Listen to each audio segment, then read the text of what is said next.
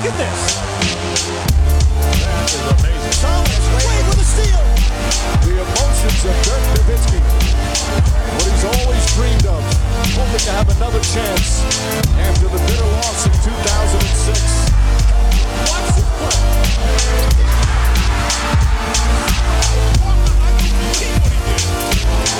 That is amazing.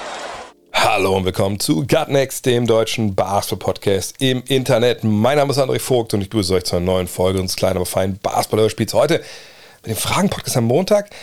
Und einige, ich, ich kann es sehen, wie ihr euch jetzt fragt, Alter, jetzt geht das schon wieder los wie vor ein paar Jahren, ey, wo einfach nichts mehr on schedule war, wo einfach wild durcheinander gepodcastet wurde. Ich verstehe, wo er daherkommt, aber nein. Free Agency ist. So, und Free Agency ändert jedes Jahr einiges und bringt alles durcheinander und vor allem auch dieses Jahr. Und äh, Donnerstagabend ging es los. Ich habe live gestreamt und das war dann schon relativ wild, glaube ich, zwei, drei Stunden. Das habe ich dann in einem anderen Podcast-Stream-Kanal, den ich habe, hochgeladen. Äh, habt ihr sicherlich vielleicht schon gehört. Wenn nicht, einfach nochmal gucken. Ähm, nennt sich Gut Next Uncut oder einfach Triple Threat Gut Next Uncut heißt dieser, dieser Sender ähm, oder dieser, dieser Stream-Podcast wie man das nennt, wenn man mit Internet sich auskennt. Und äh, da habe ich schon wieder darüber gesprochen. Ich habe dann gestern mich mit Dean zusammen ge, äh. Das war ein bisschen schwierig, weil mein Bruder am Freitag geheiratet hat. Das war noch mal dazwischen. Äh, ich habe mit Dean gestern ne, ganz groß gesprochen im Premium-Stream über äh, Kyrie Irving, über KD, ein bisschen über Gobert, ein bisschen generell. Ähm, wir werden uns aber die Tage auch noch mal zusammen finden, weil er jetzt in Deutschland ist. Ein bisschen. Und äh, habe dann gedacht, okay, jetzt Fragen, Fragen, Fragen. Da sind super viele aufgelaufen. Da reicht sicherlich auch nicht ähm, ein Fragen-Podcast, habe ich mir gedacht. Und deshalb werden wir das so machen, oder ich werde es so machen diese Woche, dass ähm, ja, wir einfach mal so viele Podcasts machen, Fragen-Podcasts, wie es brauche. Also ich denke mal die Woche vielleicht jeden Tag ein. Mal schauen, bis ich dann durchkomme mit, allen interessanten Fragen. Und alle diese Podcasts werden dann natürlich präsentiert von wem? Ihr habt es erraten, von manscape.com. Und jetzt ist gerade Sommer. Ne, ihr merkt das schon in einigen Tagen. Es ist relativ warm da draußen. Man spürt den kranken Drang, sich der Kleider zu entledigen. Und äh, hoffentlich macht man das da, wo man das auch darf und dann auch in der Art und Weise, wie das angesagt ist in unserer Gesellschaft. Aber wie immer das ja auch macht, man schaut natürlich auch so ein bisschen, ist das denn alles ansehbar? Kann man das alles vorzeigen? Und gerade bei Männern fragt man sich natürlich, okay, guckt da das eine oder andere Haar vielleicht raus, wo man selber sagt, ah, muss ja nicht sein. So, und wenn ihr denkt, würde ich alles wegmachen oder trimmen oder ich würde stutzen oder ich würde das gerne frisieren, aber ich weiß nicht wie und ich traue mich nicht, weil ich hatte mal so einen Rasierer und da habe ich mir unten, uiuiui, das sah schon richtig schlimm aus, was danach, das war wie so ein Schlachtfeld, das muss da nicht sein. Also guckt doch einfach mal manscape.com und dann gibt es da verschiedene Produkte und ich kann nur immer den, den Lawnmower 4.0 empfehlen für untenrum, ne, der schneidet sicher. Man muss wirklich sich viel Mühe geben, wenn man sich wehtun möchte. Ähm, ne, es gibt den, den Lawnmower 3.0, der ist dann ne, ein bisschen weniger Technik drin, also würde ich immer den 4.0 empfehlen. Es gibt den Weed Wacker ne, für die Ohren und Nasenhaare. Es gibt die, die Boxershorts, die richtig geil sind, reibungsmindert. Auch im Sommer nicht zu unterschätzen. Es gibt das alles auch in Paketen. Es gibt äh, so das Refined Cologne und Eau de Toilette. Es gibt The Shears 2.0 Nagelset. Ehrlich gesagt nutze ich alles auf das Cologne. Ich bin nicht so der, der Dufttyp. Ähm, warum nicht auch ihr? Probiert es doch mal. Ne? Probieren ist das richtige Stichwort, denn mit dem Code NEXT20, also NEXXT20, kriegt ihr 30 Tage Geld zurück Garantie, Free Shipping und vor allem 20% auf alles What's Not to Like. Und wenn ihr da bestellt, dann weiß auch Manscaped, Alter, die kommen ja vom Dre. Was ist das für eine geile Community? Wir schalten weiter der Werbung und das bringt uns alle weiter. Okay, vor allem mich, aber ne, ihr wisst, wie es gemeint ist. Kommen wir zu euren Fragen. Und den Anfang und jetzt, also geht es am Anfang natürlich um Kyrie und, und, und KD, das müssen wir natürlich machen, auch hier, wenn ich gestern da schon eine Stunde mit, mit Dean drüber gesprochen habe. Deswegen versuche ich hier nochmal ganz kurz die, also die Basics klar zu ziehen, ohne jetzt super ausschweifend zu werden, wie wir das gestern gemacht haben, äh, aber um nochmal klar zu fahren. Weil auch, glaube ich, ein paar Sachen da rumwabern durch den Äther, die, wo ich denke, Alter, da müsste man aber mal richtig aufräumen, weil da viele Sachen ein bisschen falsch verstanden werden. Aber fangen wir es mal an. Peter P. fragt, KD und Kyrie sind den Netz in den letzten Jahren, äh, oder sind doch sind den Netz in den letzten beiden Jahren aus unterschiedlichen Gründen eher selten zur Verfügung gestanden, haben teils katastrophale Entscheidungen, zum Beispiel DeAndre Jordan zu holen, erzwungen, in Anführungszeichen, nur um jetzt Trades zu fordern. Würdest du so jemanden im Team wollen? Das ist eine Frage, finde ich, die selten gestellt wird momentan. Oder wenn dann nur so ein bisschen im Hintergrund. Und ich denke aber, dass, dass diese Frage, die der Peter hier stellt, eigentlich eine ist, die, die vielleicht nicht ganz nach vorne muss, aber ziemlich weit nach vorne. Denn wir haben, was Kevin Durant und Kyrie Irving angeht, ähnlich wie es bei Ben Simmons war vergangenes Jahr oder vergangene Saison, haben wir diesen rein sportlichen Bereich, wo es nur darum geht, ey, wie spielen die eigentlich Basketball und vielleicht wie alt sind die noch und sind die verletzungsanfällig. Das sind all die Sachen, die wirklich so ins Sportliche gehören. Diesen Bereich haben wir bei den beiden verlassen. Nicht komplett, also ne, ist, nicht, ist nicht so, dass jetzt man sagt, ey, wie die Basketball spielen, ist eigentlich scheißegal. Nee, das nicht, aber ne, man kann nicht nur rein diese sportliche Seite betrachten und sagen, ey, das ist ein, das ist ein geiler Zocker, den natürlich hole ich den. Man muss jetzt eben auch immer gucken, und das werden alle tun, die sich damit beschäftigen, ob sie die holen oder nicht. Man muss betrachten, was da abseits des Feldes gelaufen ist, was eben auch natürlich sportlich Einfluss genommen hat. Und das mit der Andre Jordan ist, ist ein Beispiel, wo man sagen kann, ja, das kann man mal annehmen. Also warum musste der damals mit dabei sein, als der Kumpel von denen für das Geld, was waren das, glaube ich, vier Jahre, zehn, jeweils 10 Millionen oder 40 Millionen oder drei Jahre, ähm, für einen, der es eigentlich nicht mehr wert war. Ähm, man kann dazu sagen, ne, Kevin Durant war natürlich ein großer Advokat des Trades für James Harden. Da hat man eine Menge Draft-Picks abgegeben, ne, weswegen man jetzt aber auch nicht tanken kann, weil die Erstrunden-Picks in den nächsten Jahren liegen entweder generell schon mal bei Houston oder es sind Pick-Swaps. Also ein Rebuild darüber geht halt nicht. Ähm, und dazu kommen natürlich dann so Entscheidungen wie, ne, Kyrie Irving lässt sich nicht impfen. Äh, ne, wie gesagt, seine eigene Entscheidung. Und das, natürlich, das kommt jetzt alles zusammen. Und bei Kyrie kommt noch dazu, dass er natürlich auch dann, wenn er ähm, spielen konnte, äh, vor, vor anderthalb, zwei Jahren, auch nicht immer dabei war, weil er sich Auszeiten genommen hat. Ne, auch da, Mental Hygiene und alles, das kann man vielleicht alles auch erklären und alles auch gut finden. Fakt ist aber, wenn ich aus einer Sicht einer anderen Franchise argumentiere, die deren Aufgabe es ist, eben nicht irgendwie großartig, äh, sag ich mal, Verständnis zu haben, sondern ne, ein Basketballgewinner-Team zusammenzuschrauben, dann muss ich darauf jetzt schauen. So. Und the best ability is availability. Wenn du nicht spielen kannst, dann ist eigentlich ziemlich egal, was für ein geiler Typ du bist und was für ein geiler Spieler du bist, dann bringst du deinem Team halt nicht weiter. Außer du hast mega Ansagen auf der Bank, die aus irgendwelchen Rollenspielern Superstars machen, aber da wüsste ich nicht, wer das konnte bisher äh, in der Geschichte der NBA. So, von daher, das ist auf jeden Fall eine große Frage, die man, fragen, die man sich stellen muss. Will ich den im Team haben? Und ähm, wenn es um mich jetzt gehen, wenn ich jetzt ein Team hätte, wo irgendwie, also es muss ja ein Team sein, das sich verspricht von der Verpflichtung von einem von beiden oder beiden sogar, beide finde ich unrealistisch, aber ne, von einem von beiden sagt, okay, mit dem können wir ein neues Level erreichen. Also vom Playoff-Team zum Favoriten, vom Favoriten zum Top-Favoriten. Ne, das ist das Einzige, was ich mir vorstellen kann. Du willst nicht Kevin Durant holen und irgendwie vom Lottery-Team zum Playoff-Team werden. Das, dafür ist er zu alt, mit jetzt bald was 34. Ähm, ne, das macht nicht den großen Sinn und, und Kyrie Irving ist aber auch nicht der Spieler. Ich meine, Kyrie Irving kann natürlich Teams, die äh, Lottery-Teams sind, zu Playoff-Teams machen, aber ne, dass du zwei Stufen überspringst mit ihm geht halt nicht. Mit Durant könnte man sich eventuell vorstellen, wenn es ein Team ist, junge Mannschaft. Spieler wachsen. Ähm, ne, aber ne, KD ist natürlich schon mal von der Klasse her über Kyrie, muss man ganz klar sagen. So. Würde ich mir jetzt einen von beiden holen, um, sagen wir, vom Favoriten zum Titelfavorit zu werden oder Titelfavorit zum Topfavoriten? Hängt natürlich immer vom Preis ab. Ne, wenn ich das rechtfertigen kann, weil ich nicht so viel abgeben muss und ich denke, mit dem sind wir nachher nett Summe stärker, würde ich es mir überlegen. Natürlich unter, immer unter der Prämisse, hey, wenn der herkommt, Titelchance. Sag mal Phoenix. Wenn Phoenix jetzt Booker nicht abgeben müsste und man kann Booker neben Durant stellen und man kriegt gute Vibes, dass, dass, dass die beiden gut klarkommen, dass die Bock haben darauf und ich muss mein Team nicht komplett auseinanderreißen für, für Durant, dann würde ich das wahrscheinlich machen. Müsste ich aber, wenn ich jetzt Phoenix wäre, Booker in den Deal packen, äh, sorry, can't do. Also auf gar keinen Fall mache ich das. Wenn ich Miami bin, würde ich Tyler Hero, äh, Duncan Robinson, Kyle Lowry für KD traden? Ja, natürlich, sofort. Da würde ich gar nicht groß drüber nachdenken. Würde ich Jimmy Butler für ihn traden, plus X? Würde ich äh, Adebayo traden, plus X? Dafür musste Ben Simmons, müsste dann weg äh, aus ähm, Brooklyn, kommen wir nachher noch zu, äh, warum das so ist. Das gibt es eine Regel im CBA. Ähm, also wenn ich alle Bayo oder Butler wegschicken müsste, dann würde ich schon überlegen, ob das so viel Sinn macht halt. So, äh, wahrscheinlich würde ich es dann nicht machen. Äh, von daher, ja, also man muss sich diese Frage durchaus stellen. Und für mich wäre es eine Frage des Preises und eine Frage des Vibes. Ne?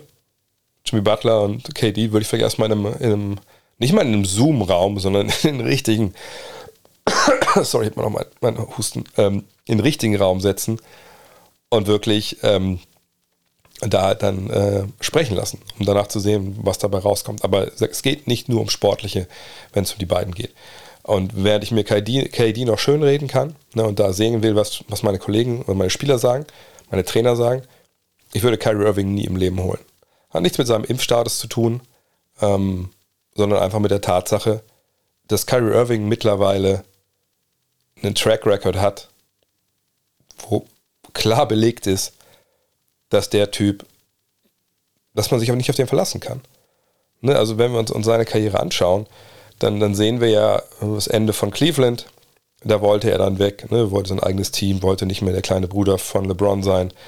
Okay, ne? kann man auch verstehen, aber Fakt ist nun mal, das ging zu Ende. Dann geht er nach Boston, sagt, ey, wenn ihr mich wollt, bleibe ich hier, bla bla bla. Gibt da auch schon Probleme in der Kabine. Ne?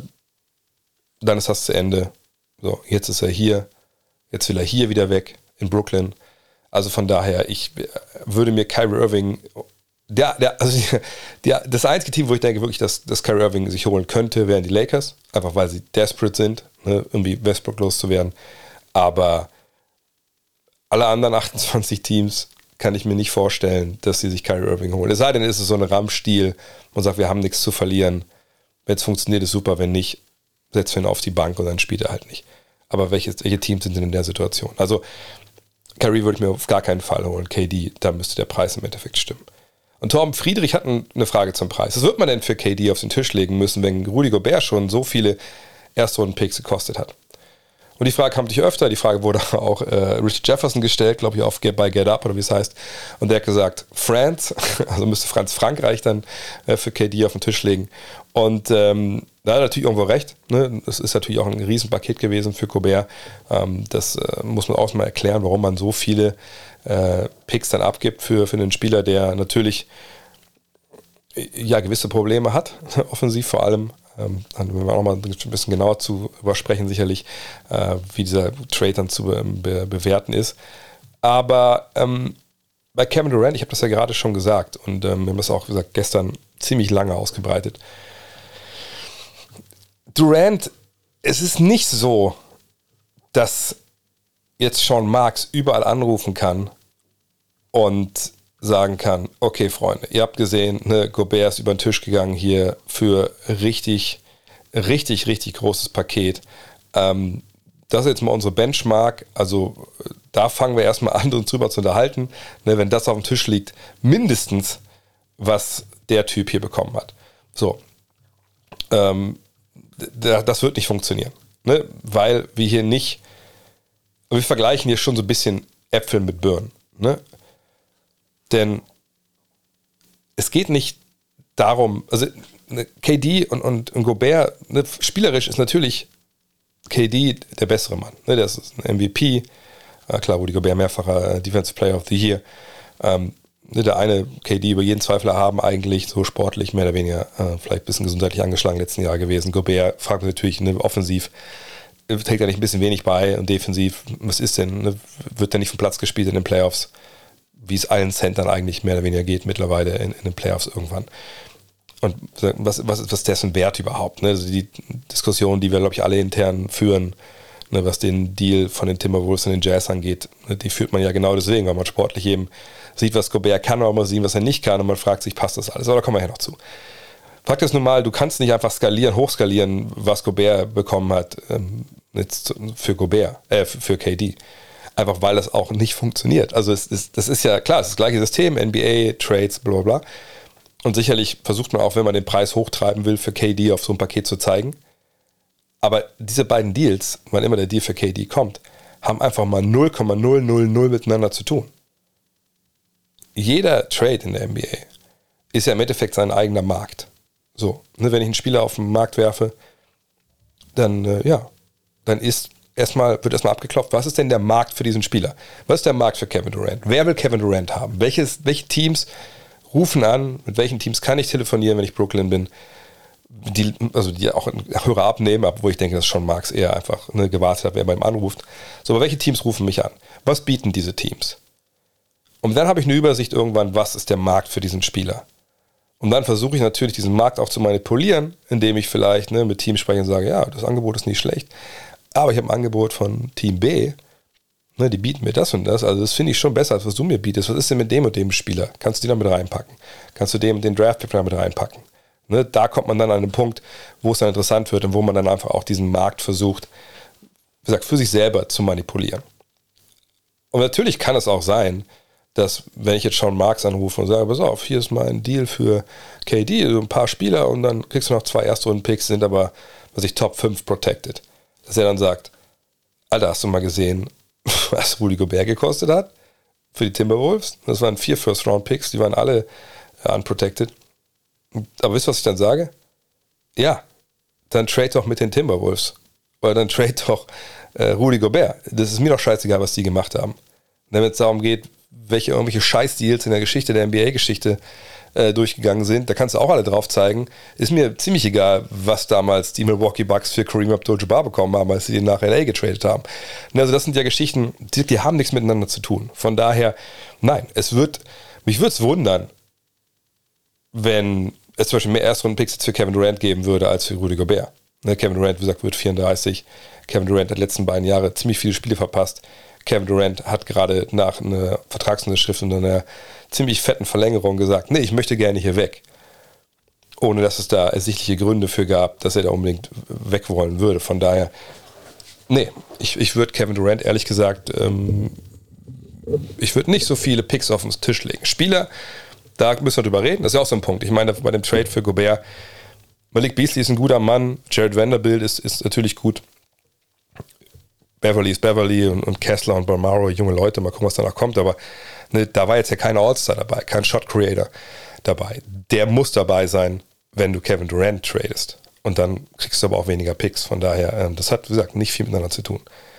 Felix, der fragt nochmal ähm, nach dem Pod gestern. Im Pod mit Dean meintest du, die Nets sollten unabhängig von KDs Befindlichkeiten das beste Paket für ihn suchen. Also das, ne, die beste Gegenleistung für die Nets. An anderer Stelle habe ich öfters gehört, sie sollten ihn dahin schicken, wo er hin will, weil man sonst die Franchise für zukünftige Free Agents unattraktiv macht. Wie stehst du dazu? Ist da was dran und sollten die Teams darauf achten? Denn wenn kein Team das machen würde, würde es die Franchise ja auch nicht unattraktiver machen. Diesen, diese Frage habe ich in der ähm, in anderen Version öfter jetzt bekommen. Ich, ich weiß allerdings nicht, wo diese Theorie hier halt stand. Für mich ist die halt, ist das komplett irrelevant. Ähm, also, weil ich, ich, ich finde, das ist so eine, so eine Diskussion, das ist so ein Argument, hey, du kannst dich nicht irgendwo hinschicken, wo er nicht hin will, weil dann kommen Free Agents irgendwann nicht mehr. Also, das ist, das ist so von noch nicht mal von 12 bis Mittag gedacht, finde ich, wenn man das so argumentiert. Denn zum einen ist es ja so, wie viele Free Agents von der Güte eines Kevin Durant landen eigentlich überhaupt noch auf dem Markt? Könnt ihr euch selber fragen, dieses Jahr zum Beispiel. Wie viele Free Agents, die wirklich, so wie Ransom, also wirklich eine MVP, Abo All-Stars landen auf dem Markt. Das sind mittlerweile echt verdammt wenig, weil es sich eingebürgert hat, dass man halt ein Jahr vorher schon Verlängerungen macht mit Leuten. So. Also erstmal ist die Zahl von den Jungs, die überhaupt in diese Kategorie fallen. Es sei denn, du willst mir jetzt irgendwie will mir erzählen, dass ähm, PJ Tucker keinen Zwei-Jahres-Vertrag bei dir unterschreibt, weil er denkt, Kevin Durant wurde mal irgendwo nach Sacramento getradet oder so. Ähm, so. Dann ist es so, dass du ja bei diesen ganz, ganz wenigen Superstars, die überhaupt auf den Markt kommen, in dem Jahr Capspace haben musst. So, und dann müsstest du ja ne, in einer Situation sein, wo sich, sagen wir mal, drei Teams sich um diesen Spieler bemühen. Und dann müsste es soweit gehen, dass ne, alle das gleiche Geld bieten können. Gut, das kann man sich noch vorstellen, ne, weil wenn er dann bei seinem Team nicht bleiben will, der Free Agent, dann können ja alle nur das gleiche bieten, weil alle einen maximalen Cap Space haben. Und dann geht er hin, guckt sich alle Mannschaften an mit seinem Agenten, eine Situation, die Mitspieler, ne, die Stadt, ob er da wohnen will, ob das Wetter da gut ist, ob die eine Chance auf eine Meisterschaft haben, wie die Verträge von den anderen Kollegen sind, wer der Trainer ist, wie die eigentlich Basketball spielen wollen. Und all das spielt dann aber keine Rolle, weil er denkt, ja, die haben 2022 Kevin Durant getradet. Und dann zu einer Mannschaft, wo er nicht hin wollte. Obwohl er ja gesagt hat, er will nur nach Phoenix und nach Miami. Da da bin ich immer noch nicht drüber weg. Und die haben den ja nicht einfach so getradet, sondern auch noch gegen, also wirklich gegen gute Leute, die sie besser gemacht haben. Das kann ich einfach nicht nachvollziehen, dass man im Basketball sowas macht, dass man so, dass man so, so grausam sein kann gegenüber einem Spieler, der ihm die Pistole auf die Brust gesetzt hat, ein Jahr nachdem er einen Maximalvertrag unterschrieben hat. Komme ich nicht drüber weg. Müssen wir jetzt canceln, diesen Verein. Ganz ehrlich, wie gesagt, für mich ist diese Argumentation unfassbarer Blödsinn, wenn ich ehrlich bin es ist auch nicht so, dass er jetzt bei einer absoluten Riesenagentur ist, jetzt nicht bei Klatsch, wo man jetzt denkt, dann ist Rich Paul beleidigt und schickt dir nie wieder einen Spieler. Selbst wenn das so wäre, Rich Paul muss ja immer noch das machen, was für seine Klienten auch das Beste ist. Und wenn ne, du eine geile Situation vorfindest bei den Netz mit viel Geld und einer, und einer guten Truppe, sorry, dann auch da sollten vielleicht persönliche Befindlichkeiten mal hinten anstehen. Ähm, von daher, nein, ich sehe das überhaupt gar nicht so, dass die Netz jetzt irgendwie müssen irgendwie also mit KD da eine Lösung finden müssen. Was man natürlich macht, wenn man Sean Marks ist, man geht mit Rich Kleinman, ne, dem, dem Agenten von ihm, dem finanziellen Berater, wie man das nennt, hin und man schaut sich den Markt halt an. Man spielt mit offenen Karten. Ne? Also so, so weit man das möchte. man muss ja mal auch gucken, ne? liegt dann vielleicht was raus, was nicht rausliegen soll. Man sagt auch natürlich äh, Rich Kleinman, Mensch, dann geh doch hin, ruf mal an bei Teams. Das machen Agenten sowieso. Ne? Ruf doch mal an, klopf mal den Markt ab. Vielleicht haben wir was vergessen. Vielleicht kannst du mehr erreichen. Vielleicht hast du eine Idee für einen Drei-Team-Trade, den wir nicht sehen. Ne, all die Sachen, das kann man ja machen. Aber wenn es am Ende hart auf hart kommt, wenn die Zukunft deiner Franchise, ja, und das sind ja nicht nur die anderen, was ich, 12, 13, 14 Mann in Shorts und ein paar Trainer und ein paar Physiotherapeuten, sondern das ist ja vom Typen, der Dauerkarten verkauft, über den Besitzer, sind ja alle, die dazugehören. Wenn du da denkst, ah, ich kann den einen Typen, der uns jetzt hier mit Anlauf in die Fresse getreten hat mit seiner Trade-Forderung, den kann ich jetzt nicht nach Indiana schicken, sondern ich muss einen miesen Deal für unsere Franchise eingehen. Der Typ, der gesagt hat, holt euch, holt euch James Harden. Hier, alle Picks, ist egal, ich bin hier. Wir sind gut, wir brauchen die Draft-Picks nicht. Dass man dann dem jetzt sagt, ach komm, dann, wir traden dich einfach für für Russell Westbrook zu den Lakers ist kein Problem. Du möchtest gerne nach LA. Da sind wir aber ganz froh, dass wir das so hinbekommen haben. Äh, komm, können wir dich noch auf, auf Händen zum Flughafen tragen? Also diese Argumentation finde ich, ich, also ich weiß nicht, wie man so argumentieren kann, ehrlich gesagt. Aber einige scheinen das ja zu tun da draußen. Julian Frese fragt, wie realistisch hältst du einen Trade zwischen den Nets und Lakers bezüglich Westbrook und Irving? Ich halte es für, für null realistisch. Ähm, wir haben gestern auch ein bisschen drüber gesprochen. Straight up. Also die Nets sind nicht an dem Punkt, dass sie sagen können, okay, fuck, jetzt hat das nicht funktioniert mit dem Superstars. Wir, wir sprengen jetzt alles in die Luft und wir fangen komplett von vorne an.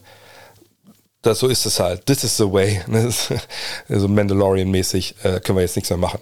Nein, sie haben keine Erstrunden-Picks. Sprich, ne, wenn sie schlecht sind, dann und dann wirklich eine, keine Ahnung, erst First Pick haben, Second Pick, was auch immer, das landet alles in Houston. Es macht keinen Sinn, schlecht zu sein. So. Und von daher musst du mit Trades von KD, aber auch mit Kyrie, wenn es irgendwie geht, Leute finden, die dir halt ne, einfach helfen, Basketballspiele zu gewinnen, halbwegs die Halle voll zu machen, die Playoffs zu erreichen. Und dann guckst du, dass du irgendwie diese paar Jahre jetzt rumkriegst und den besten Job machst, den es irgendwie geht. Im Idealfall kriegst du natürlich irgendwelche Leute, die halbwegs gut Basketball spielen können und äh, versuchst irgendwie ne, Heimvorteil anzugreifen im Osten. Aber das machst du nicht mit Russell Westbrook. Das ist ein auslaufender Vertrag. Ähm, ne, den kriegst du auch nicht mehr getradet. So, von daher, was soll das? Der Capspace, der da winkt, bringt dir gar nichts. Und nur um ne, Irving loszuwerden, der 11 Millionen, glaube ich, weniger verdient, das macht ja auch keinen Sinn. So, also das ist ein Trade, den, den kannst du, wenn, wenn gar nichts anderes geht, wenn noch irgendwie ein Erstrunden-Pick mit dabei ist, also kannst du den auch noch zur Trade-Deadline machen vielleicht. Ne, aber also wenn die Lakers so lange an Westbrook festhalten überhaupt. Aber jetzt, das, das wäre der letzte Deal, über den ich mir Gedanken machen würde. Und ich weiß, viele Lakers-Fans wollen natürlich Kyrie haben. Da muss man auch ganz klar sagen, ihr hättet Kyrie schon haben können. Kyrie wollte nicht. Ganz, ganz klar, Kyrie wollte nicht. Kyrie wollte 36 Millionen Dollar haben. Kyrie hätte für was? 6,5 Millionen anheuern können für die Mid-Level, also das Taxpayer-Mittel, was immer sie da äh, hatten. Hat er nicht gemacht. Hat gesagt, nee, dann bleibe ich noch ein Jahr, ich, ich opte hier rein, dann macht mal den Trade. So. Von daher, wenn Lakers-Fans irgendwen Vorwurf machen wollen, dass sie Kyrie nicht bekommen, macht den Vorwurf Kyrie Irving. Ich meine, 30 Millionen Dollar Unterschied. Ich hätte sicherlich auch nicht gesagt, ich nehme die Mid-Level. Aber auf der anderen Seite, ne, nochmal, es gibt einen schönen Spruch in den USA, ähm, they want to have their cake and eat it too. Ja, aber wenn du den Kuchen isst, ist der Kuchen weg. Und wenn du den Kuchen haben willst, kannst du ihn nicht essen. Von daher, ähm, auf Deutsch wäre es wahrscheinlich keine Arme, keine Keks, aber ich weiß nicht, ob solche Sprüche heute noch, heute noch durchgehen. Ähm, kommen wir zur nächsten Frage. Patrick Schulz möchte wissen, rückblickend muss das Experiment der Netz als gescheitert angesehen werden. Ja, da, der, da denke ich auch. Werden Teams in Zukunft vorsichtiger sein, für Superstars ihre gewachsenen Strukturen abzugeben oder aufzugeben? Oder muss man das Spielern wie Kyrie Irving oder Beispielern wie Kyrie Irving und KD eben in Kauf nehmen? Das ist natürlich eine Frage, die man sich äh, stellen muss. Superstars, Teams oder Superteams, die einfach ad hoc gebildet werden, funktionieren die. In Miami haben wir damals gesehen, hat es funktioniert? Ne? Mit den drei Teams und ich würde auch nicht nur ähm, Kyrie und, und KD hier nennen, sondern natürlich auch noch, noch Harden ähm, weil das natürlich eine Komponente ist, die total erschwerend hinzukommt. Hätten sie, Kai, hätten sie Harden nicht geholt für diese ganzen Picks, hätte man so sagen können, okay, komm, wir reißen die Bude ein, Neuaufbau, scheiß drauf. Das geht jetzt natürlich nicht, habe ich ja eben schon beschrieben. Ähm, von daher, ähm, man wird sicherlich überlegen müssen, was man da demnächst macht. Auf der anderen Seite muss man sagen, wissen wir jetzt, was wir damals auch schon, ich glaube, ich habe es damals auch mal gesagt, dass ich dachte, gesagt habe, okay, ich möchte schon äh, Mäuschen mal spielen bei Cake, bei diesen Meetings, Kyrie, KD, ne, was sie eigentlich so erzählen, weil da schon ein paar strange Dudes, Dudes stellenweise sind. Und sie waren ja auch strange. Muss man ja sagen. Also das sind ja Dudes, die wirklich, äh, ne, das wissen wir jetzt ja besser, als, als wir das vor ein paar Jahren wussten, die so ein bisschen, bisschen anders denken als andere. Also heißt, wenn du dir, keine Ahnung, Doncic und Jokic holst, oder die Chance, die hast, die beiden zu holen, dann würde ich es wahrscheinlich eher machen. Äh, von daher, ich würde vorsichtig sein. Man wird sicherlich drüber nachdenken, aber das ist schon eine sehr, sehr besondere Situation hier mit, mit diesen beiden Charakteren, die ja einfach besondere Charaktere sind. Ich glaube, das, das trifft es eigentlich am besten. Mira fragt, ich persönlich finde den Trade von Rudy Gobert für die Timberwolves ein Gewinn und würde bis auf den 2029er Erstrunden-Pick es alles genauso machen. Minnesota ist kein Markt, wo alle Juhu schreien, also Free Agents, wenn sie dahin sollen. Und man muss sich das mit solchen Aktionen erst erarbeiten. Kannst du dem Trade auch wirklich nichts abgewinnen. Es ist, wie gesagt, ein Trade, der äh, eine Zukunft aufs Spiel setzt, ne, mit diesen Erstrunden-Picks. Gerade darüber gesprochen, dass sowas problematisch sein kann. Ne? Wir sehen es ja jetzt bei, ähm, bei Brooklyn, wenn halt Karl Towns nächstes Jahr den KD macht und sagt, nö, ich möchte gern weg. Oder ne, Anthony Edwards sagt, das habe ich das vorgestellt, ich will nicht, dass zwei Typen hier über Seven Feet immer in der Zone rumstehen oder an der Zone rumstehen, ähm, ne, dann stehst du auch immer wieder da. Von daher, also diese, diese, diese vier Picks da, ich glaube, sind alle ungeschützt, wenn ich mich, oder eines, eines glaube ich geschützt, ich weiß gar nicht so genau. Das, das finde ich halt schwer, schwierig. Da musst du schon einfach gut sein, dass diese Picks keine Lottery-Picks sind. Ähm, ne, egal für welchen Spieler du jetzt bekommst. Dann ist es so, dass ich schon sehe, ne, dass für Free Agents die, dieser, dieser Markt jetzt nicht super attraktiv ist, aber wird er sicherlich auch nicht sein, selbst wenn du da irgendwie ne, Conference Finals spielst oder so, was ich noch nicht mal sehe mit dem Kader, weil es halt fucking Minnesota ist und viel kälter wird es dann nicht mehr in den kontinentalen USA. Also das ist schon, da musst du schon Kevin Garnett sein und sagen, so wie Janis eben in Milwaukee, Alter, ich liebe das hier, das ist meine City, so ich, ich bleib hier. Ähm, und selbst da hatten sie ja Probleme mit, mit Leuten an Bord zu holen. Also da wird sich nichts dran ändern.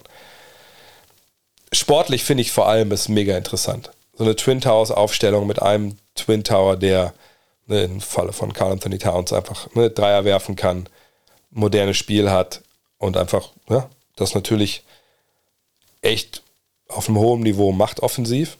Okay, auf der anderen Seite hast du genau das Gegenteil, einer, der defensiv das auf sehr, sehr hohem Niveau macht, aber vorne und ich glaube, da wird auch nicht mehr so viel kommen, äh, einfach eine ziemlich, ziemliche Nullnummer ist. Allerdings muss man schon sagen, dass Utah ihn da auch zu einer ziemlichen Nullnummer manchmal gemacht hat, auch gerade in den Playoffs, obwohl ich nicht weiß, wie man seine Rolle in den Playoffs offensiv expandieren kann.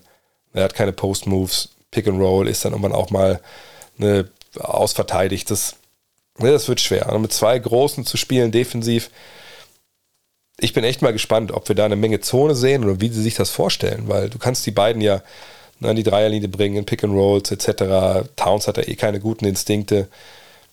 bin ich extrem gespannt, was da passiert. Ähm, aber ich sehe den Deal eigentlich auch eher negativ, weil du eben zum einen die, die Zukunft aufgibst und dann eben für den Spieler, der natürlich auch älter wird, der, der klare Löcher an seinem Schwung hat und ähm, der dir sicherlich defensiv hilft, dann hast du Riesenprobleme gehabt. Aber können denn beide am Ende von engen Playoff-Partien auf dem Feld stehen, Towns und Gobert? Ich bin super, ich bin super gespannt. Das ist momentan vielleicht das, das faszinierendste Experiment, ähm, wie das da äh, aufgestellt ist. El Professor fragt, bei den Warriors ist quasi komplette Playoff-Bank weg. Katastrophe oder endlich Spielzeit für Kuminga, Moody und Wiseman? Ja, soll der erklären, also äh, sie haben einen ziemlichen Aderlass ähm, da jetzt verzeichnen gehabt, ähm, den sie natürlich erstmal kompensieren müssen. Ne, das ist auch, glaube ich, nicht wirklich schnell gemacht, wenn man ehrlich ist. Ähm, ne, zum einen, äh, Gary Payton ist in, in, Portland, Otto Porter ist in Toronto, wenn ich mich nicht ganz kümmere, äh, nicht täusche, und Nemanja Bielica ist in der Türkei, jetzt für Fenerbahce, glaube ich, ist er gegangen. Ähm, aber wie gesagt, sie haben die Youngster, äh, sie haben gleichzeitig Dante DiVincenzo für einen sehr, sehr coolen Deal ähm, geholt und äh, von daher, äh, die werden okay sein. Sagt die Youngster werden mehr Spielzeit bekommen und die müssen ja auch mehr Spielzeit bekommen. Äh, DiVincenzo ist ein super Pickup gewesen für den Preis auch, von daher die Warriors mache ich mir eigentlich keine Sorgen. Aber natürlich muss die Bank funktionieren. Aber sie haben ja eine ganze Saison Zeit, um die Jungs da anzulernen. Das mussten sie ja vergangenes Jahr mit vielen von denen auch. Und dass sie Looney gehalten haben, war dann, glaube ich, schon äh, relativ wichtig. Timo Rand fragt, nachdem Goran Dragic jetzt bei den Bulls angeheuert hat, sollte man meine Wunschlösung Colin Sexton nicht bekommen, wäre Dennis Schröder nicht gerade ein ziemlich guter Fit für Dallas. Ballhandling, Bench-Scoring und sein drive-lastiger Spielstil wäre mit Floor-Stretchern wie Wurz und Kleber auch kompatibel. Also ich glaube nicht, dass wir Colin Sexton in, äh, in Dallas sehen. Also ich wüsste nicht, wie das funktionieren soll, wenn ich ehrlich bin, denn ähm, Colin Sexton ist Restricted Free Agent. Das ist eine Geschichte, die natürlich ähm, generell schwierig ist, ne, weil Cleveland ja mit jedem Angebot mitziehen kann, dann halten sie ihn für das Geld. Man kann natürlich einen Sign Trade machen. Allerdings dann für wen? Also was würde denn für Cleveland Sinn machen? Ähm, Tim Hardaway, Spencer Dinwiddie, Davis Bertans, das wäre wahrscheinlich so ein bisschen die, die drei Kandidaten, die man da jetzt hat. Also Dorian Finney-Smith oder Reggie Bullock oder Dwight Powell. Ich denke auch, dass der, der Kollege ein bisschen mehr Geld verdienen möchte. Ähm, das wäre dann wahrscheinlich nicht das, was sie sich da vorstellen in Cleveland, obwohl die natürlich auch mal gucken müssen überhaupt, was, ne, was, also, was kriegen sie überhaupt? Was, was kriegt Sexton überhaupt für Angebote? Und dann, ne, was, was ist dann mit Sexton? Wollen sie ihn dann halten unbedingt? Was warten sie sich als, als Gegenleistung? Aber in der Regel möchte so ein Spiel natürlich nicht verlieren, äh, ohne dass er ähm, ohne dass du Gegenleistung bekommst. Und bei Sexton, ich meine, er hat den Dreier getroffen in seinen ersten drei Jahren, ne, dann im, im, vierten Jahr ist er auch in der elf Spiele eben nicht. Ähm, ja, also ich meine, das wäre natürlich eine, eine, tolle Verstärkung, ein toller Ersatz für Jalen Brunson, aber ich kann mir nicht vorstellen, dass, dass sie ihn bekommen. Äh, einfach weil Dallas eben auch keinen Platz in einem Salary Cap hat. Also wo, wie, wo soll das herkommen? Geht ja eigentlich nur Sign a Trade. Ähm, Styröder ist sicherlich eine Option. Jetzt, wo Dragic weg ist, ist das jemand, den man sich wirklich vorstellen kann. Ähm, Dragic, finde ich, wäre perfekt gewesen, weil er auch ein sehr, sehr kreativer Spieler aus dem Pick and Roll ist. Dennis kommt mehr über den Speed. Ähm, hat sicherlich nicht dieses Postgame, was Brunson hat. Das eint ihn ja so ein bisschen auch mit, äh, mit Luca, dass er auch gerne in die Zone geht und da dann äh, kreiert. Von daher, ich kann es mir vorstellen, dass das eine, eine Backup-Lösung ist für die äh, Mavericks, aber man muss abwarten. Also das äh, jetzt Free Agent-Team-mäßig sind wir eh jetzt schon es sind relativ wenig Leute noch, sage ich mal, auf dem Markt, die, die wirklich gut sind. Von daher, ich würde es nicht ins Reich der Fabel verweisen. Ich denke, das ist eine Idee, die man durchaus verfolgen kann, wenn man äh, Dallas ist. Tom Arte mit, dem, mit der letzten Frage für heute. Könntest du den Sinn dieser Regel erklären, nach der ein Team nicht für zwei Spieler mit Rookie-Maximalverträgen traden darf? Wer profitiert von dieser Regel? Ich glaube, kann ich sogar noch eine Frage machen. äh, ja, äh, kann man relativ schnell erklären. Ähm, es geht halt darum, dass ähm, man eben kleine Teams schützen will. Ne? Die Idee war halt generell auch von diesen, also generell war diese, diese Rookie, diese Designated Player-Geschichten, wie sie alle heißen, ne? die Idee war ja, dass junge Spieler wie, wie ähm, Derrick Rose eben kompensiert werden können, wenn sie schon sehr, sehr früh sehr, sehr gut sind und dann halt ne, All-NBA-Teams machen, NBA, äh, MVP-Titel einheimsen etc. Ähm, gleichzeitig will man natürlich aber auch kleine Teams schützen und man möchte verhindern, dass ähm, diese, diese Rookies, diese super Top-Rookies, sich dann halt bei Teams, die tiefe Taschen haben, äh, ne, da zusammenfinden. Ist so eine Regel, wo ich denke, ja, brauchst du das unbedingt? Weiß ich jetzt nicht, aber ist eigentlich zum Schutz gedacht. Und wenn es das, das bringt, dann, ja, dann ist das ja auch okay. Aber es ist halt so eine, eine Regel, die viele, viele Fans auch gar nicht parat haben. Ich glaube, wir können Sie doch eine Frage machen. Coach T, wird es im kommenden CBA eine Art Simmons-Rule geben oder irgendwas, was verhindert, dass Spieler kurz nach Unterschrift äh, unter einem Supermax das Weite suchen? Was natürlich geben kann in den nächsten CBA-Verhandlungen, also in den Tarifverhandlungen, ähm, dass man sagt, hey, wenn du Supermax-Verträge unterschreibst, dann kannst du sich äh, zwei Jahre nicht getradet werden, überhaupt gar nicht oder so. Aber hilft das dann viel? Aber was anderes kann ich mir eigentlich gar nicht vorstellen, was man irgendwie sonst da einbauen könnte, es sei denn irgendwie, dass wenn man getradet wird, es so einen negativen Trade-Kicker gibt, dass man dann Geld verliert, aber wie viel Geld denn, dass es dann sinnvoll ist. Also wenn es nicht sowas gibt, du musst dann da spielen, zwei, drei Jahre, dann denke ich eigentlich nicht, dass da irgendwas eingebaut werden kann. Ähm, aber mit Sicherheit wird das ein, Thema sein bei den Verhandlungen oder dass man jetzt mit Ideen entwickelt. Aber wie gesagt, nochmal, ich, ich glaube nicht, äh, dass man das, äh, ja, dass man das bereinigen kann, wenn er nicht spielen will. Es sei denn, du sagst, diese festen, festen Verträge, dann, dann ist es halt so. Aber können Sie noch eine Frage machen. Ein Herr Brummer fragt, wie kaputt ist das Salary Cap System der NBA, dass Spieler wie Zion Williams nach drei solchen Jahren einen Maximalvertrag bekommen und andere Durchschnittsspieler vom eigenen Team massiv überbezahlt werden müssen, da die Alternative nur Spieler mit Minimalverträgen wären? Ist gar nicht kaputt, wenn wir ehrlich sind. Also Zion Williamson, es gibt ja keine Regel, dass er dieses Geld bekommen muss sondern er bekommt dieses Geld, weil der äh, Verein denkt, dass er das wert ist. So. Und ähm, das ist so eine Geschichte, wo ich sage, ja, ähm, wenn die das denken, dann ist das ja auch schön, dann sollen sie das auch, auch, auch, auch geben.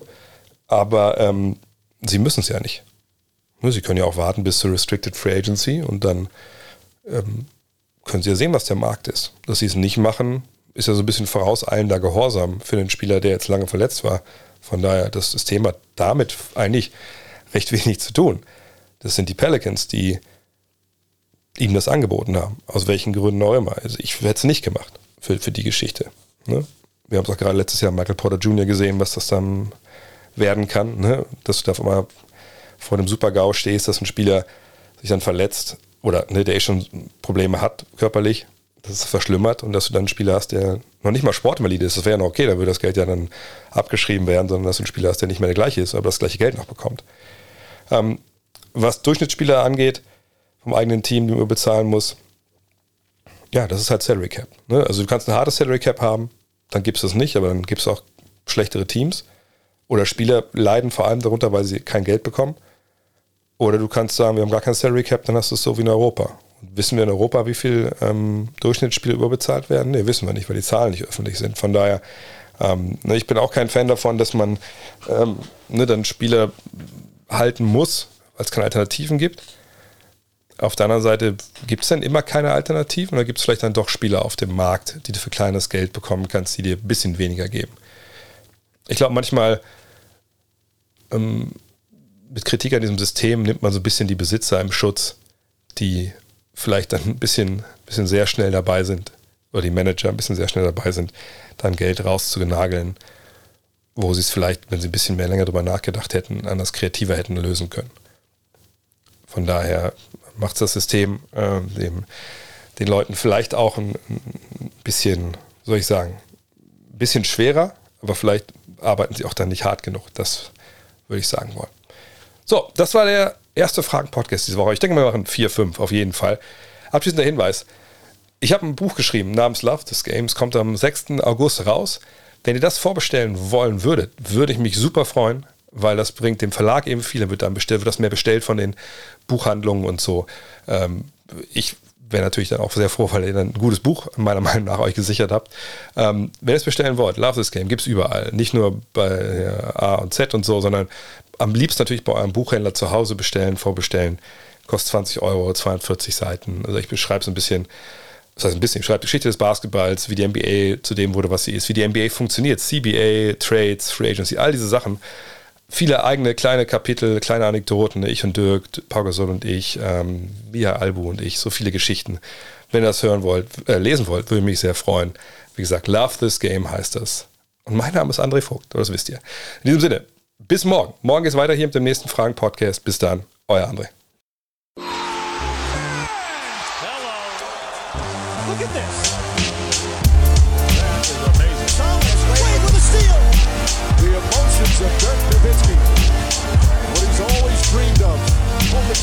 chance after the bitter loss in 2006.